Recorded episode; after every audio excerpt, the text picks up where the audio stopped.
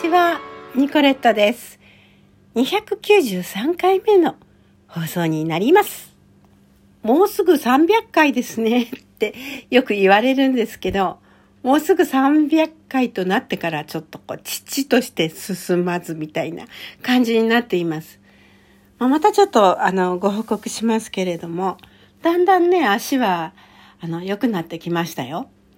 の、ここ2、3日杖をつかないで、外に歩いて行ってみています。ちょっと右側がね、カクッとなりかけるんですけれども、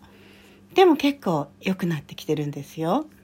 で、今日ですね、椅子に座ったまま片足を上げて、そしてあともう一つの片方の足で手をつかないで立ち上がるっていうのあるでしょ？あれをやりますとですね、左足を軸にした場合できるんですけど、右足を軸にすると右足に力がね、まだ入らなくって、椅子から立ち上がることができないんですよ。片足で。だからもう少しですね。もうすごく筋力が低下しちゃったみたいです。生体の先生には、インナーマッスルを鍛えるようにって言われてるんですけどね。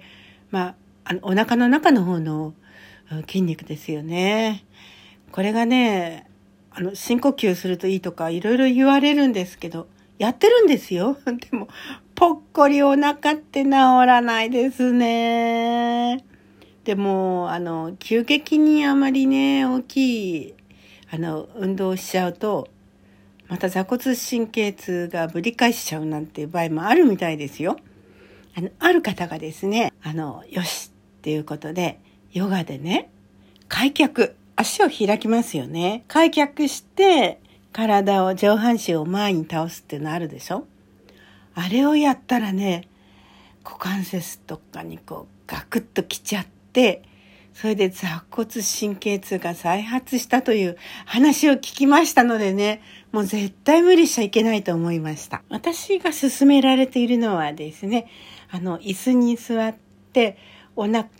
まあ、腹筋にあの手を当てまして、ちょっと軽く押さえて、そして、えー、深く吸って深く吐いてというのと、あと、あの、前屈ですね、このまま。前の方に倒すんですね。それを何回かやるのと、あと私、右足は座骨神経痛ではなくて、別の神経痛ですので、左足をかばったがために、右足がもっとひどい神経痛になってしまったんですね。で、こっちの方がね、痛かったんですよ。夜も眠れないほど。やっと良くなってきましたのでね、あの、椅子に座って前屈するときには、右足はね、少し開き気味にするんですね。そして前屈するんですね。そういうのとかですね、椅子の、椅子の下に寝まして、で、膝を足をですね、90度に曲げて、椅子の上に足を上げます。これはね、あの、筋肉を緩めてくれるんですね。そして緩めた後で、また筋肉を引き締めなきゃならないんですよね。これが難しくてですね。まあでも、あの、毎日じゃないですけど、えー、思い出したらやるようにしています。なかなかね、難しいですね。先日は歩きすぎて1万歩以上歩いて、次の日夜中に足がつってしまいましたしね。いつもつらないところがつったりするんですよね。あのね、でもそれ以来つってはいないので大丈夫かな？なんて思っています。もしもつったらね、あの、キネシオテープがありますので、そういう筋肉がつった場所にキネシオテープを貼るようにしています。私の場合は速攻効くんですね、テープが。そう、お風呂に入る時もそのまま入るんですね。で、ドライヤーで濡れたテープを乾かすわけです。あとですね、日常ですね、あの、今、お菓子作りにちょっと興味があって、お米の粉で作るケーキを何回か作りました。今日はね、くるみとあのレーズンを入れた米粉のケーキっていうか、あの、作りました。うん、割とちょっと味見しましたけど美味しかったですよ。あんまり大量にたくさんはできませんけどね。でも食べ過ぎなくていいんじゃないかしらね。少しずつ食べるのがね。明日は久しぶりでね、えー、孫たちに会うことになっています。あの上2人の孫ですね。下の方のお孫ちゃんはこの間、あの学習発表会というのに行ってきましたからね。明日はちょっと一緒にお食事したりしてね、家族サービスの一日でございます。皆様はどのようにお過ごしですか？もうとにかくもうテレビを見ると、あの、ウクライナの情勢がもうたまらないですね。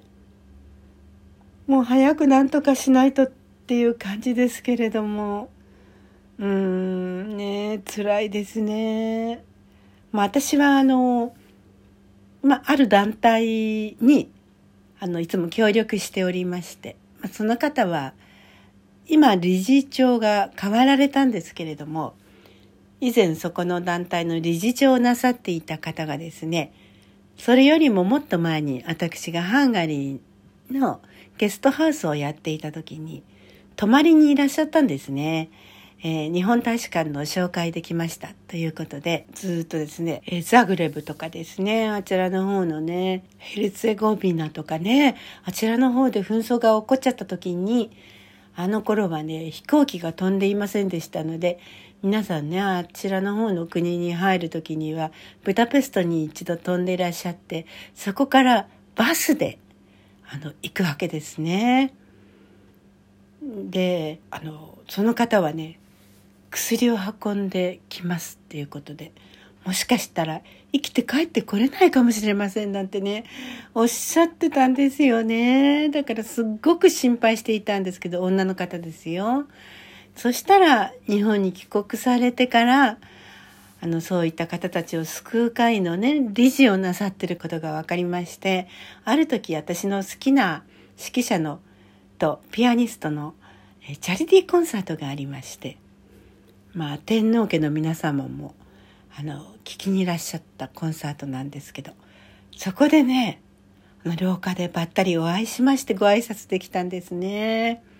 で、私はその会にですね、いつも、あの、何かあるたびに、あの、募金をしています。今回もウクライナのことでね、あの、もうすぐに行きましたよ。もうどこもやらない時に、すぐに、何とかしてウクライナの人々を助けたいということで、募金をお願いしますと来ましたので、まあ早速ね、募金しましたけれども、まあどのぐらい役に立つかね、わかりませんし、あのとにかくできることを少しでもやろうかなと思ってご協力しましたけれども、うん、早く解決してほしいですね。悲しいですね。また新型コロナはどうなるんですか？ねオミクロンの BA.2 っていうのが出てきて、まあ、すごい感染力があるとかっていうんですけれども感染力はあっても重症化しないでだんだんだんだんあの小さくなっていくんならいいんですけどね。皆さん予防接種したんですか？私はまだ3回目の予防接種はしていません。どうしようかなって思ってるとこですよね。あんまり効かないという話も聞くし、予防接種すると余計あの感染すると言ってる人もいるし、まあ、どこまでが本当かわからないし、あのちゃんとした科学的なあのエビデンスというかねないみたいでまあ今ちょっと様子を見ているところです。はいまあもう一回かかりましたから感染することにそんなに恐れていないなんていうのは嘘ですよ。やっぱり感染はしたくないです。でも最新の注意を払っていてもどこで感染するかわからないですもんね。こればかりはね。はい。えー、ラッキーということですね。あの、さっきですね、あの、お料理をしてる時に、換気扇の紐をこうパッと回しました。そうしたらね、いきなり換気扇の翼がで、プロペラがですね、ファーッと飛びまして、流し台のシンクの中にパーンと落ちました。でもね、私ね、なんてついてるんでしょう。なんて守られているんでしょう。そのウィングはですね、そのシンクに落ちましたので、一切、えー、調理台の上に置いてある瀬戸物とかですね、調理器具を壊さないで済んだんですよ。なんてラッキーなことか。私守られてるかな？ってその時感じた次第です。ではまた皆様もね、何か力あるものに守られるといいですね。ニコレットでした。